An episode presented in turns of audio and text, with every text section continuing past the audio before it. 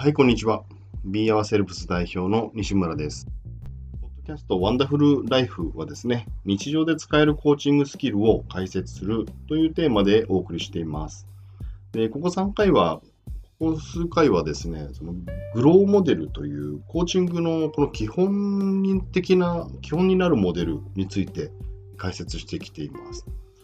簡単におさらいすると、グローモデルっていうのは、うんまあ、目標を達成するためのモデルですね。すごくシンプルでパワフルなモデルになります。ほとんど、まあ、コーチングの基本になる公式だと思ってください。で、グローは4つの言葉の単語の頭文字ですね。G はゴール、R はリアリティ、O はオプション、W はウィルですね。この4つの単語の頭文字を取って GWO、GROW、グローモデルというふうに言ってます。でまあ、簡単に言うと目標と現実とそれに対する選択肢と意思この4つのポイントを明確にするとその目標達成がしやすくなるっていう、まあ、これだけのモデルではあります。でここ数回はですねそれぞれの要素について説明してきています。でゴールとリアリティは前回前々回で話しているので今日はオプションですね選択肢についてお話していきます。選択肢ですけどね、まあ、具体的なその行動を決め、ゴールへの道筋を明確にするっていうために作ります。で、まあ、なんて何を言ってるかというと、やっぱ目標、行くところが決まれば、あの行くところが決まって、で現実化が決まれば、まあ、何したらいいかはだんだん見えてくるんですよね。例えば、その、あるところに行こうとしてて、そこの最寄り駅にね、降り立ったとするじゃないですか。その時は普通、まあ、まず自分が今どこにいて、で、行こうと思っているとこってどこにあるのかっていう、この 2, 2つのポイントをま地図で見つけると思うんですよ。行こうと思ってる場所と今いる場所。で、それが見えてきたら、あの見つかれば、その、そこにたどり着くための道は何筋か見えてくると思うんですよね。こう、ここの道まっすぐ行ってここで曲がろうとか、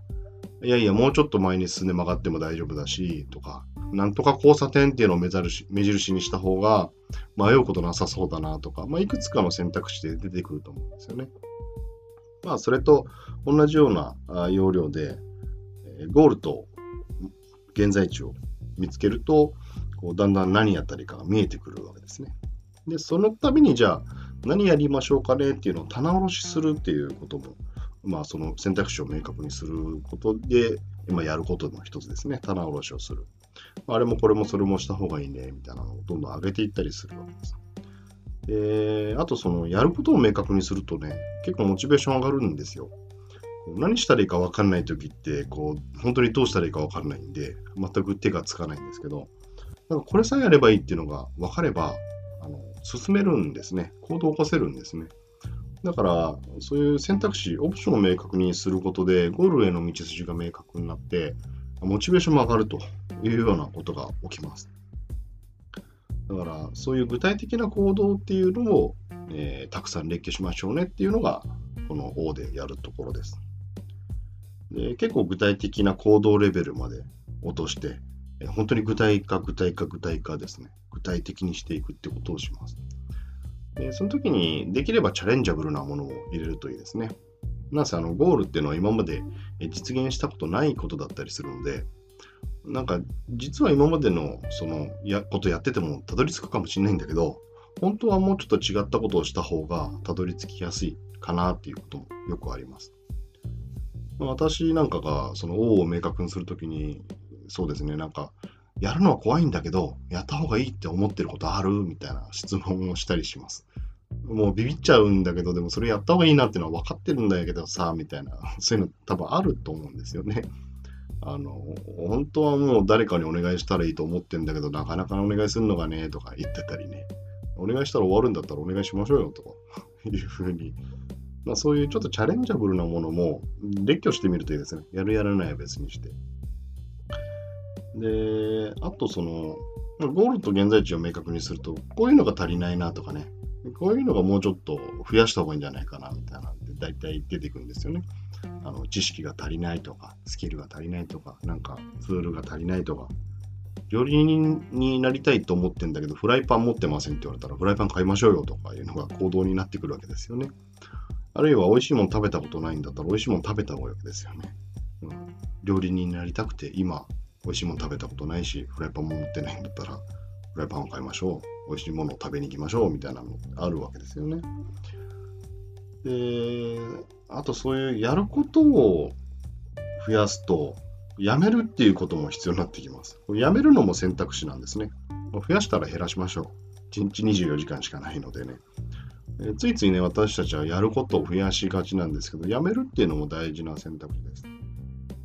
まあ、よくあるのは、最近だとその SNS を見る時間を減らしますみたいなことを言う人は結構いますね。あのなんとなく Twitter 見てるんで、そこやめますとか。そういうやめるっていう選択肢を持つことも大事だったりします。だから増やすだけじゃなくて減らすっていうのも選択肢だと思った方がいいですね。なんで、そんな感じで、こう、どうやってそのオプション、選択肢を出していくかっていうと、足りないものを、まあ、列挙してみるとか、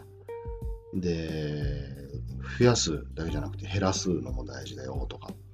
あと本当具体化ですね。本当具体化、具体化、具体化です。もう行動できるレベルになるまで具体化します。